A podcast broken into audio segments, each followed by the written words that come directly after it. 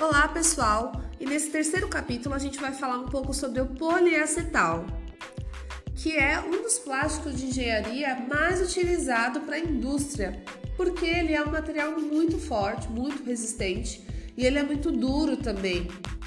O poliacetal é um polímero semicristalino. Sendo assim, há em sua estrutura domínios cristalinos, ou seja, ordenados, e também domínios amorfos, que seriam desordenados. Devido à sua característica e à sua composição cristalina, quando a gente está falando do poliacetal natural, ele traz uma característica de um polímero branco e opaco.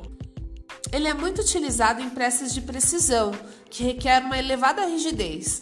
Além disso, ele tem baixo atrito, excelente estabilidade dimensional, elevada resistência à umidade, ao calor e também a solventes.